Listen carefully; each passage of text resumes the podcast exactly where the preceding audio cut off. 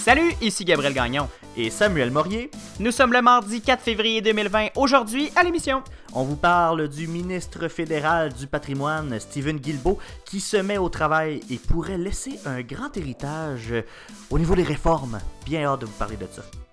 on parle aussi du Royaume-Uni qui dit goodbye à l'Union européenne. Bye bye! Et on termine en vous parlant des systèmes informatiques du gouvernement du Canada qui tombent en ruine. Ouais, il va, va falloir euh, régler cette affaire-là, Gabriel, parce que sinon on se dirige tout droit vers une panne généralisée. Il va falloir régler ça et dépenser beaucoup pour régler Ah, tout ça. Ça, c'est certain. Bienvenue à cette toute nouvelle édition du matinal de Ceci n'est pas un média.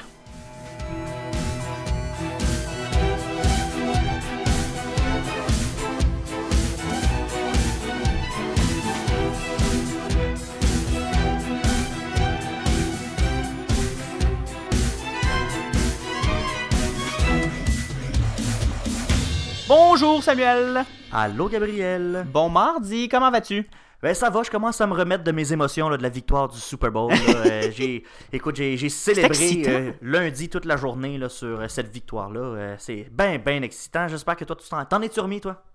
Euh, presque, presque. Je regardais euh, d'ailleurs euh, les vidéos de victoire de Laurent Duvernay-Tardif qui a laissé sur Instagram, mais euh, je pense pas qu'il va se coucher de sitôt, lui. Je Ah, pense il qu'il doit va être faire sur l'adrénaline. Ça doit être... ouf.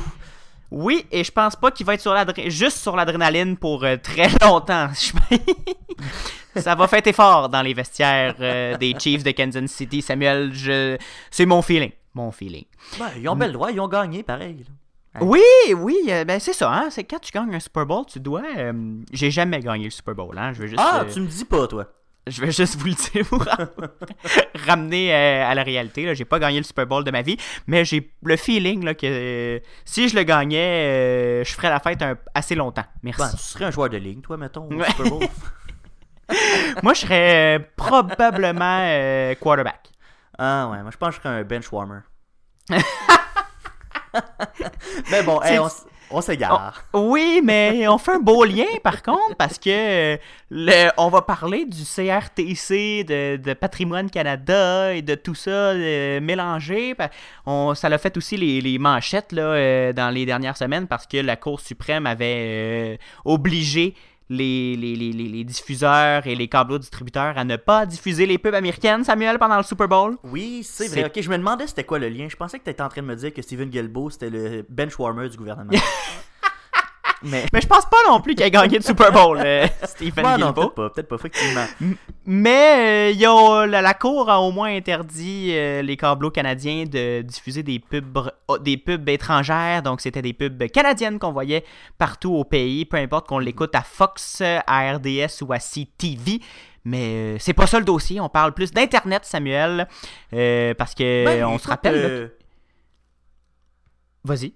Ben écoute, t'étais pas si loin que ça quand même, hein, parce qu'on reste tout le temps dans les mêmes eaux. Hein, c'est la protection de, du contenu qui est fait ici. Euh, Mhm. Là, c'était la publicité, mais euh, on s'intéresse toujours à ça avec les géants du web. Euh, Qu'est-ce qu'on fait? Est-ce qu'on doit les taxer? Est-ce qu'on doit, on doit les, leur demander d'encourager la production ici? Parce qu'il y a vraiment un problème de ce côté-là. Et entre en scène Monsieur Steven Guilbeault. Hein, et on se souvient comme à, à l'époque quand il s'était présenté pour le- le- le pour le Parti libéral, tout le monde le voyait en environnement. Et euh, moi, le premier, je le voyais en environnement, mais en même temps, quand il y a eu l'annonce qu'il n'était pas à l'environnement, ben, ça fait. J'y ai réfléchi, puis finalement, j'ai un peu fait la paix avec ça, et je pense que ben, on a à peu près eu la même réflexion, Gabriel, je pense, sur ce, ce dossier-là. Oui, moi personnellement, Samuel, j'étais vraiment dans le groupe qui affirmait que Justin Trudeau ne le nommerait pas à ce poste, du moins pour le moment, là, euh, évidemment. Peut-être un jour on va le voir ministre de l'Environnement. Mais euh, Guilbeault, c'est un novice en politique active, faut le rappeler. euh, Puis euh, il est assez teinté vers forêt. fait que de, de- de mettre un ministre de l'Environnement assez clairement euh, identifié de, ces couleurs-là, ça peut, euh, ça peut faire des clashs dans ce beau grand pays, Samuel. euh, parce que on, on- ça sera pas une surprise pour personne là, de rappeler qu'il y a des tensions entre l'Est et l'Ouest euh, assez importantes, surtout au point de vue de l'environnement, concernant les pipelines, le Mhm, pétrole de l'Alberta et, et- et tous ces, dossiers-là connexes. Donc, euh, c'était très risqué pour euh, Justin Trudeau de, de mettre quelqu'un comme Stephen Guilbeault en environnement. fait Imaginez-vous en plus là, si Stephen Guilbeault avait fait ne serait-ce qu'une seule erreur, dans son s'il avait été ministre de l'environnement. Ah ben là ça aurait été euh, la panique, la débandade, on aurait on aurait tout de suite crié, on l'aurait accusé, euh, ça aurait été euh, le bout de la marde. Exactement, fait que c'était très risqué, je pense, de le mettre à ce poste-là, et un choix assez, permettez-moi l'anglicisme, assez safe de le mettre au, patrimoine parce que c'est un, un, hyperactif, c'est un mhm. pragmatique, il, aime ça mener des dossiers. Fait que je pense que de mener la transformation euh, numérique du gouvernement du Canada euh, et la transformation du paysage euh, culturel canadien vers du numérique, ben ça peut, je pense qu'il peut être un, un bon euh, porte-drapeau euh, pour ce dossier-là. Mais peut-être qu'on va le voir un jour euh, ministre de l'Environnement, en espérant qu'il ne fasse pas comme s'il se rend là un jour, comme Nicolas Hulot, le, ministre, l'ancien ministre de l'Environnement français qui avait démissionné avec fracas parce qu'il n'arrivait pas à faire avancer ses dossiers à sa vitesse. Ben, en même temps, c'est quand même un candidat qui a un dossier intéressant pour avoir ce ministère-là, mais effectivement, son manque d'expérience justifiait quand même de le mettre à un autre ministère qui était peut-être euh, plus approprié pour commencer euh, en politique. Et donc, pourquoi on a autant d'attention pour Stephen Guilbeault et son ministère? C'est que la semaine dernière, euh, il y a un rapport qui a été rendu public. Il y a un groupe d'experts et d'acteurs influents du secteur des médias et des télécommunications qui a dévoilé son mémoire au ministère du patrimoine pour qu'il modernise les lois canadiennes du milieu. Et donc, sur près de 300 pages et 97 recommandations, ce document qui est intitulé L'avenir des communications au Canada, le temps d'agir, ben, évidemment, on va c'est un plaidoyer pour une transformation en profondeur littéralement une petite révolution, Gabriel. Et donc, euh, les constats qu'on fait euh, du côté du groupe d'experts, euh, c'est que les façons de faire ne fonctionnent plus. C'est quand même des, des normes qui datent de plusieurs années, des dizaines, même des vingtaines euh, d'années. Et donc, mhm. euh, on a vraiment remarqué que les GAFAM et les géants de la diffusion, on parle de Netflix, Spotify, Disney ⁇ et toute autre euh, plateforme d'écoute en continu, ben, sont en train de ruiner à petit feu notre écosystème culturel et médiatique. Donc, ces géants ont vraiment les poches profondes, on aspire l'argent des clients, on, on engrange des profits ici, et c'est des miettes qu'on redonne euh, aux créateurs d'ici. Et ça, c'est quand on en redonne. Des fois, il n'y a mhm. rien du tout qui revient aux créateurs euh, d'ici. Et donc, j'ai pas l'impression euh, qu'Apple redonne beaucoup au Canada en, termes culturels avec son nouveau service TV+. Je suis pas mal certain que ça s'en va tous aux États-Unis, tout ça. Ben oui, t'as un bon flair, mon Gabriel. Et ces géants-là ces géants qui ne sont pas soumis non plus à la même réglementation que les entreprises canadiennes. Et donc, on ne contribue pas à la création de contenu local. Et là, les experts ont fait beaucoup de recommandations. Et là, quelles sont ces recommandations-là quand même? Parce ben oui, c'était ma question. Parce que oui, on, le sait, il y a un problème, on, on, en parle depuis plusieurs années, il y a un problème, mais c'est bien beau parler de problème y a-t-il des solutions à ça et les experts qui ont, euh, qui ont proposé quelques pistes de solutions? Donc, premièrement, ben, on aimerait forcer les plateformes web de diffusion comme Netflix ou Spotify à imposer la TPS à ses clients parce que ben, les concurrents canadiens comme Illico, Tout.tv, ben, ils le font. Donc pourquoi ces géants-là le feraient pas? Le Québec a quand même imposé à Netflix de, de, demander euh, la TVQ. Euh, il y a même la Saskatchewan qui est très conservatrice à la base qui a, imposé sa taxe de, mhm. vente sur, de, vente sur ces géants-là. Et donc, c'est pas vraiment compliqué pour ces entreprises-là de s'enregistrer avec un numéro de TPS, de TVQ et de l'apercevoir aussi à l'achat euh, de leurs services. D'ailleurs, Netflix a jamais vu de problème avec ça. Si on lui demande de, récolter une taxe, Netflix va le faire, mais s'il n'y a pas d'obligation, on le fera pas. Oui, c'est ça, parce que ultimement, c'est pas Netflix qui paye la TPS et la TVQ, c'est le client. Lui, Netflix fait juste s'enregistrer auprès du gouvernement et euh, il la collecte pour le gouvernement, puis quand il fait une vente, et c'est tout, là. Mais je pense que c'est une idée qui est de plus en plus acceptée, là, euh, même que le gouvernement Trudeau qui s'apprête à imposer la, TPS et la TVQ, mhm. et donc on, peut parier là, que ça va être dans le prochain budget fédéral. Deuxième recommandation du groupe d'experts, ben, les géants étrangers du web devraient contribuer à la création et à la production de contenu canadien, comme le font les câbleaux distributeurs euh, ici. Donc, on parle de Vidéotron, Bell, Rogers, Cogeco. Euh, ces câbleaux distributeurs-là vont donner de l'argent au Fonds des médias du Canada qui sera ensuite redistribué euh, aux créateurs, aux artistes d'ici. Et donc, les géants américains du web, ben, eux autres, ils n'ont pas l'obligation de donner de l'argent au Fonds des médias du Canada. Mhm même s'ils il distribuent du contenu. Et le rapport qui précise que ce serait au CRTC de déterminer qui doit verser et combien aussi on doit euh, verser. On recommande aussi que le contenu canadien soit mis en avant sur les plateformes euh, numériques, étrangères ou non. Ce sont des algorithmes qui déterminent ce qui est mis de l'avant pour l'utilisateur. Ben, on veut dévoiler euh, son fonctionnement. Euh, on a aussi proposé que euh, les MSN, Yahoo, Facebook, ben, qui participent au financement euh, durable des différentes sources d'information. Et donc, on demande à ces sites qui reprennent textuellement les articles de médias canadiens. tu sais, des fois, c'est seulement, on reprend ce texte-là, on le repartage sur les réseaux sociaux ou c'est un agrégateur de nouvelles comme Apple News qui va reprendre mm-hmm. ces, articles-là. Ben, quand c'est fait, il n'y a pas vraiment d'argent non plus qui est, qui est dépensé. C'est c'est vraiment. Il n'y a, pas d'argent qui, nous est euh, retourné euh, à, nous. Et donc, on demande de, euh, à ces géants-là ben, qui gardent en fait, on demande que ces sites qui reprennent textuellement les articles de médias canadiens et qui gardent tous les revenus publicitaires, ben, de financer les sources d'informations euh, auxquelles ils vont s'approvisionner.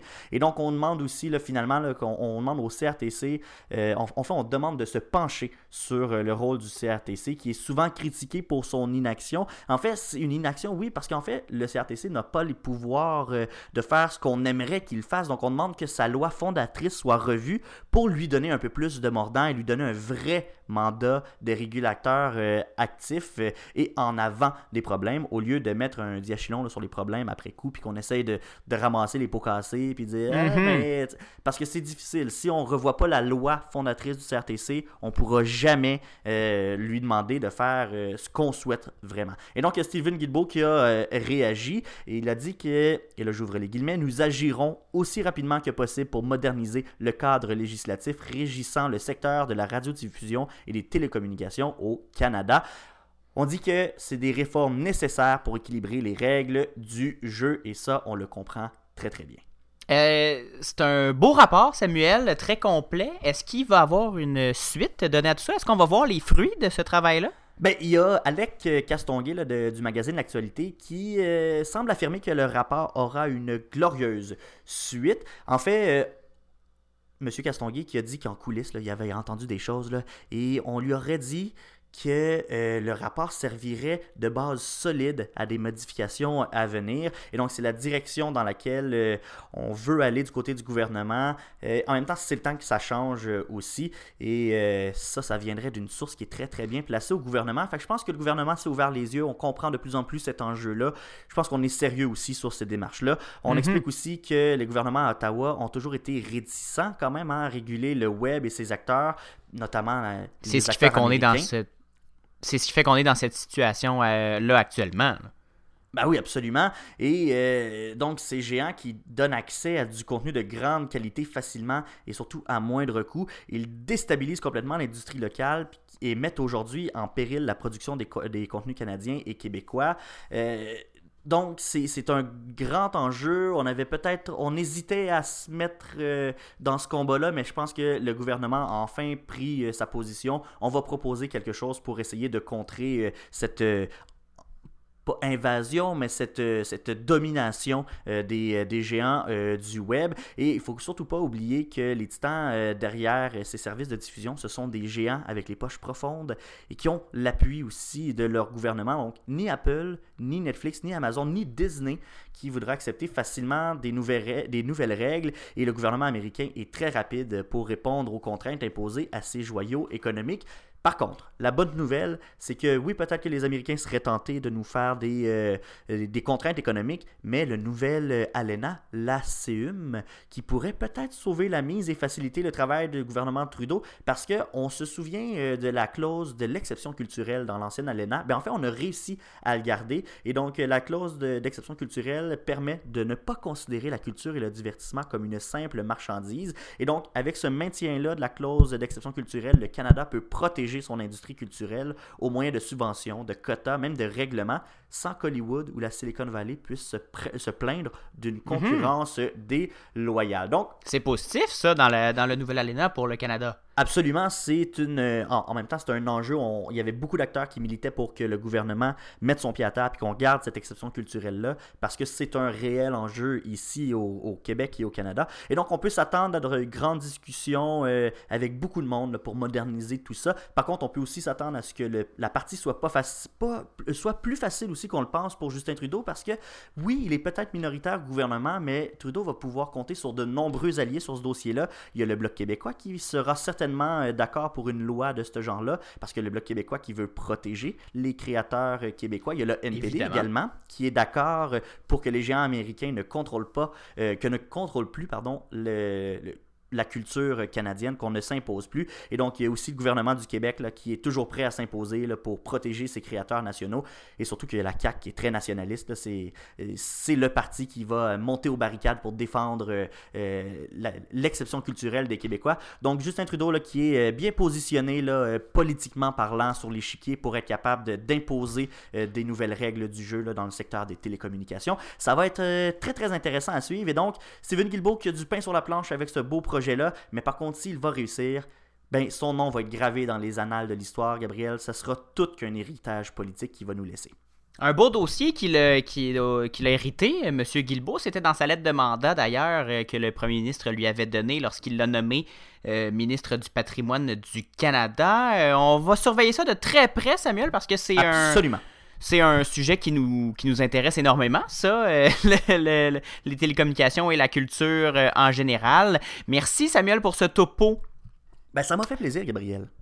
On va faire une pause radio si tu le veux bien. On va aller, euh, ceux qui nous écoutent au CFAC 88.3, on va aller prendre un petit deux minutes de pause. Et si vous nous écoutez dans, au balado, on prend un petit 30 secondes et on se reparle tout de suite après. Et je vais vous parler un peu du Brexit qui s'est officiellement fait en fin de semaine. Le Royaume-Uni a dit bye-bye à l'Union européenne. À tout de suite. Vous écoutez le matinal de Ceci n'est pas un média. En ondes du lundi au jeudi dès 7h en balado. Et de 9h au CFAC 88.3 FM à Sherbrooke. Abonnez-vous au balado sur Apple Podcast, Spotify, Google Podcast et sur la plateforme Anchor pour ne rien manquer. On se rejoint aussi sur Facebook au facebook.com baroblique CNPUM et sur Instagram CNPUM baramba balado. Vous écoutez le matinal de Ceci n'est pas un média avec Samuel Morier et Gabriel Gagnon. Gabriel, c'est le moment de parler du Brexit. C'est arrivé officiellement pendant la fin de semaine. On a dit ciao bye les chums à l'Union européenne. La Grande-Bretagne, le Royaume-Uni qui est rendu tout seul. Une île, Mhm. littéralement. On a retrouvé son statut d'île unique, indépendante. Exactement, c'est officiel après plus de trois ans de houleux débats, de discussions, d'acharnement. euh, le Brexit, Samuel, va enfin se produire. Certains diront que c'est un drame, certains diront que c'est enfin le, le- le bon sens qui a primé. Mais euh, on se demande, là, bien souvent, ça implique quoi, Samuel, de quitter l'Union européenne? T'as bien Ben, raison, je me demande tout le temps ça. Je me réveille la nuit, je me demande ça. Ben c'est ça, je me dis, euh, moi je suis pas citoyen européen, puis je me pose la même question. Ça implique quoi de la quitter, cette union, Samuel? Ben, une fois que le départ a été fait de l'Union, Samuel, l'UE et le Royaume-Uni vont faire face à une période de transition. C'est pendant cette période que ceux-ci devront s'entendre sur plusieurs points, dont la sécurité internationale et les partages d'informations et de données, parce qu'évidemment, le, le Royaume-Uni ne va pas être tout seul dans, dans la course contre le terrorisme et, et pour la sécurité internationale. On va devoir s'entendre aussi sur les, les standards en aviation et en sécurité, les échanges de ressources euh, naturelles telles que le gaz et l'électricité, l'accès aux eaux de pêche, parce que c'était une zone économique unique, l'Union Mhm. européenne. Donc si le Royaume-Uni n'est plus dedans, comment on va euh, diviser les territoires de pêche pour les pêcheurs britanniques? On va aussi devoir euh, parler de licence et de gestion de médicaments, de médecine, d'infirmières. Comment ces gens-là vont pouvoir travailler dans un dans un environnement euh, qui n'est plus euh, uni autant qu'avant? Et comment euh, les médicaments vont être réglementés maintenant que ne- qu'ils ne font plus marche- partie du marché unique? Donc, ben Donc- des discussions, beaucoup de négociations. Exactement. Ça va être. euh, c'est pas terminé tout ça. là. Ça- c'est- une longue période de transition parce que fondamentalement, aujourd'hui, cette le, Brexit officiel aujourd'hui ne change pas grand-chose pour les Britanniques. Là. on est encore, tant et aussi longtemps que les, nouvelles règles ne sont pas euh, signées, ben, on est encore selon les règles européennes. Va aussi falloir parler de l'aspect commercial des échanges parce que c'était justement un marché unique, mais là maintenant, ça va prendre du libre-échange, ça va prendre des ententes commerciales, ça va prendre des, moyens de faire passer les, les camions britanniques du mhm. côté euh, européen, parce que le, le Royaume-Uni va falloir qui vendent sa marchandise à l'extérieur. Donc, euh, durant cette période de transition qui va être d'une durée d'environ un an, le Royaume-Uni euh, reste, euh, donc, comme je l'ai dit, dans le système commercial de l'Union européenne. Ça ne change pas fondamentalement grand-chose pour le moment pour les Britanniques, mais ça va, ça va venir d'ici la prochaine année. Cette période de transition est très importante pour les Britanniques parce que c'est pendant celle-ci que les, les gouvernements européens et de l'île vont pouvoir trouver des ententes de libre-échange entre elles, si, euh, entre eux, pardon, si aucune entente ne se fait. Par, euh, par contre, le Royaume-Uni ne pourra pas faire d'échange commercial sans payer des taxes douanières, évidemment. personne qui veut ça. Du côté du Royaume-Uni, ce serait une catastrophe. Oui, exactement. On, parle souvent de Donald Trump qui impose des tarifs euh, au gré du vent à ses, adversaires commerciaux. Ben, ça fait, mal aux, économies. Ben, si le Royaume-Uni doit payer des, taxes pour exporter vers l'Union européenne, ben, il risque d'exporter beaucoup moins et il risque de se retrouver dans un, dans un bon pétrin. Il, serait, il va être intéressant, Samuel, de voir euh, qu'est-ce qu'un pays sous une gouvernance conservatrice va faire dans un contexte de liberté commerciale. Boris Johnson s'affiche comme étant un homme n'ayant pas la langue dans sa poche ainsi qu'un leader n'ayant pas peur de prendre euh, des décisions parfois difficiles. Euh, suite aux, aux initiatives pardon, protectionnistes de Trump aux États-Unis, on se demande si son homologue anglais serait porté à faire la même chose. Est-ce qu'il va vouloir jouer justement le, jeu des tarifs lui aussi? Est-ce qu'il va vouloir euh, menacer les, les maintenant qu'il est libre de, toutes ces, de ces actions, de toutes ces actions, est-ce qu'il va dire ben OK, si vous voulez pas euh, me permettre d'exporter mes moteurs euh, Rolls-Royce, ben je vais imposer des tarifs sur le vin français, sur les, les produits de luxe français, sur les voitures allemandes? Il pourrait très bien le faire maintenant qu'il ne fait plus partie du marché unique. Le Royaume-Uni va-t-il choisir de projeter son influence seul dans le monde, Samuel C'est une autre question à laquelle on n'a pas la réponse en ce moment, parce que l'Union européenne ne parle que d'une seule voix en, termes de sécurité internationale, mais maintenant le Royaume-Uni va pouvoir euh, parler. Euh, aussi fort, sinon plus, s'il le veut, que l'Union? Est-ce qu'il va rentrer en concurrence économique et culturelle avec les puissances, euh, les autres puissances européennes, les puissances chinoises et les, puissances, les puissances américaines? Mais là, Gabriel, euh, toute cette nouvelle-là, ça a dû faire réagir.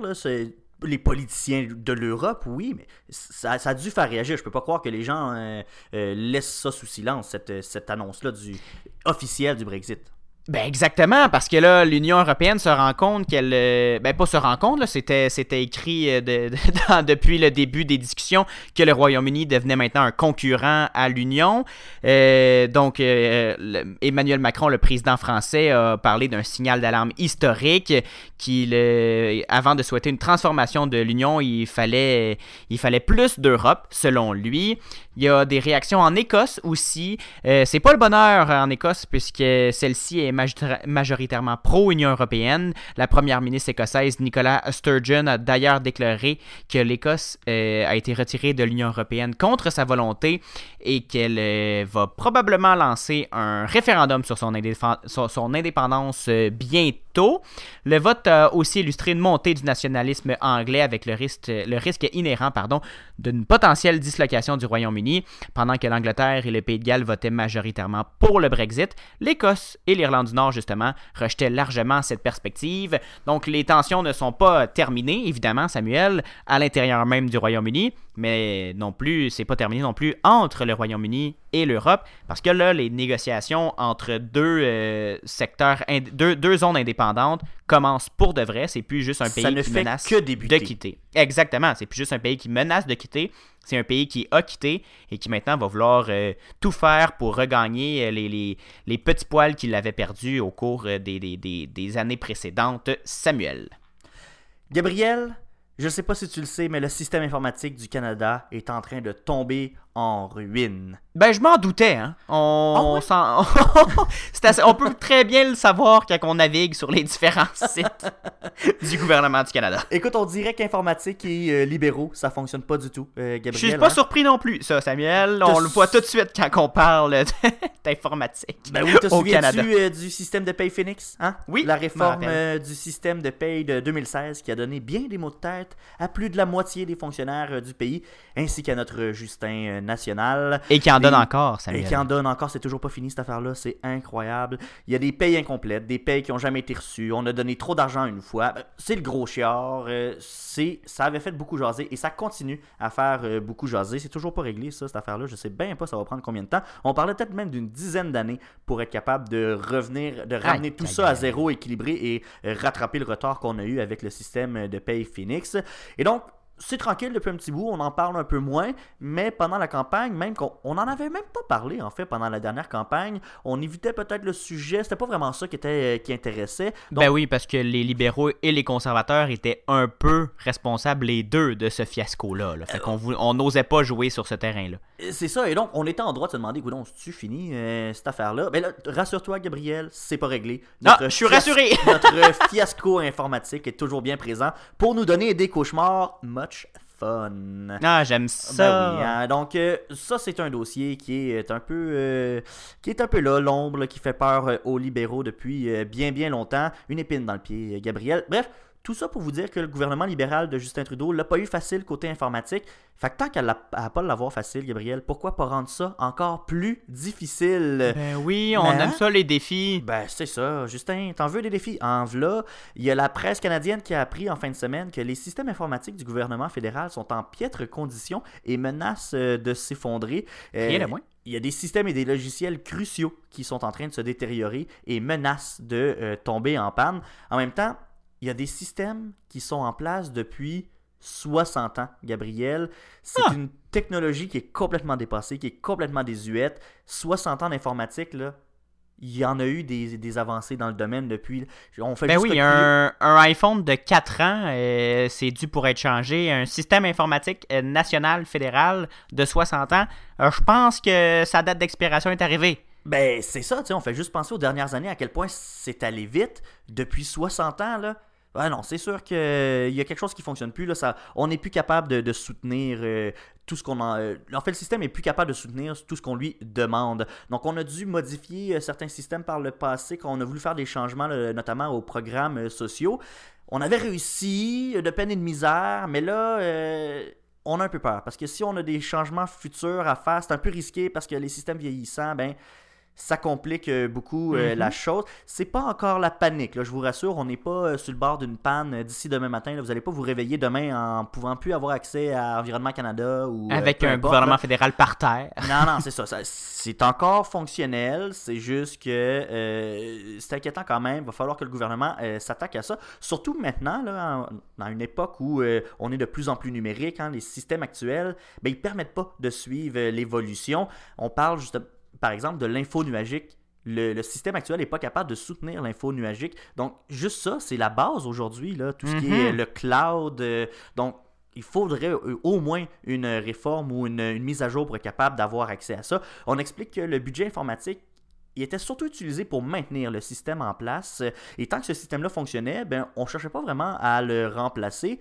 Mais là, on n'a plus ben, ben le choix, Gabriel. Il va falloir prendre des décisions. C'est pas facile. C'est souvent des décisions qui sont en bas de la liste des priorités des politiciens. Parce que c'est souvent des, des décisions qui vont pas impacter ou qui vont pas vraiment se- paraître dans le quotidien des électeurs. Fait que c'est pas des décisions Jusqu'à temps que ça tombe en panne. c'est ça. Donc, c'est pas des décisions qui sont faciles à vendre puis qui vont aller gagner des votes. Mais là, je pense qu'on n'a plus le choix. Il va falloir faire une, une réforme. Et euh, en fait, ce qui peut sauver euh, Justin, c'est que les libéraux avaient promis d'améliorer euh, les services aux Canadiens. Une mise à jour des services informatiques, du système informatique, pardon, ben, ça peut vraiment donner un bon coup de main là, à- pour, pour Mhm. ce dossier-là, si tu veux mon avis. Donc, peut-être que c'était un dossier qui était souvent en bas de la liste des priorités. Ça donne pas beaucoup de votes. Mais je pense que si on est capable de euh, mettre à jour ces, ces systèmes-là, d'améliorer les services informatiques, ben écoute, on peut pas être, euh, être contre ça, être co- mécontent de ça, à moins que ce soit un autre fiasco comme Phoenix, mais on se le souhaite pas. Bref, c'est vraiment euh, dépassé. Là, pour vous donner un exemple, là, sais, quand tu as un système qui gère la sécurité de la vieillesse, qui est presque aussi vieux que les gens qui ont besoin de ce programme-là, ben, je pense qu'il va falloir qu'on change une coupe d'affaires. Euh, Justin qui est sur, sur le cas, ne vous inquiétez pas. Ah, ben, c'est peut-être ça qui m'inquiète, Samuel, si on se fie à- au fiasco de la paye. Ah, euh, non, moi, moi, j'ai espoir, j'ai espoir qu'on va bien gérer ça. Puis, euh, L'espoir fait vivre. Ah, absolument, absolument.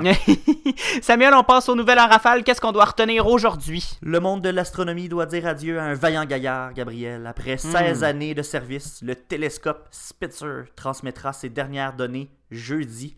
Il avait révolutionné là, littéralement la prise d'image spatiale grâce à sa technologie Hmm. infrarouge, mais on a déjà annoncé un successeur qui est supposé prendre sa place en mars 2021. Ce sera le télescope le plus puissant et le plus complexe jamais construit. Donc pour les gens qui tripent astronomie, découverte spatiale, ces affaires-là, c'est bien bien excitant tout ça. Oh, intéressant. Il y a deux bombardiers russes euh, qui, à longue portée, capables de transporter des missiles nucléaires qui ont frôlé l'espace aérien canadien vendredi dernier. C'est la première fois depuis août dernier que des avions russes se sont repérés si proches. Cet incident ne fait que confirmer les inquiétudes de certains officiers du NORAD, l'Alliance militaire de l'Amérique du Nord, qui est le système d'alerte précoce est désuet. De- C'est des radars qui datent des années 80, Samuel. Un autre Plusieurs- qu'il faut remplacer. Oui, une autre affaire qui va coûter cher à remplacer aussi. Plusieurs demandent de mettre à niveau la technologie pour être capable de détecter les, de détecter, pardon, les, mena- les menaces de plus loin, parce que c'est menaçant quand même de voir des bombardiers euh, qui sont capables de transporter des bombes nucléaires s'approcher du Canada. Puis c'est surtout que dès qu'on les voit, il est déjà trop tard. Techniquement, ils pourraient déjà envoyer leurs missiles. Donc il faut trouver une façon de les détecter de plus loin. Oui, mais en même temps, le, le Canada n'est pas en guerre pour le non, moment, non, donc on a moins d'incitatifs à, à investir dans nos infrastructures militaires. C'est ce qui conclut cette édition du 4 février du matinal de Ce, ce n'est pas un média. Merci beaucoup d'avoir été là. Merci beaucoup, Samuel, pour Ben, cette participation. Merci euh, Gabriel. On remercie également Sacha Coelho-Lemire qui nous aide à la recherche, à la rédaction de tout ça. Merci beaucoup. Et on se retrouve dès demain à 7h en balado, à 9h à Sherbrooke sur les ondes du CFAC 88.3. Bien sûr, suivez-nous sur Facebook, Instagram et Twitter. Cherchez Ce, ce n'est pas un média ou CNPUM Baramba Balado. On se reparle demain, Samuel. Ça va être mercredi mielleux. Ouh, mercredi mielleux, j'ai déjà hâte. à demain. Je prépare ma voix mielleuse. bye bye. À demain.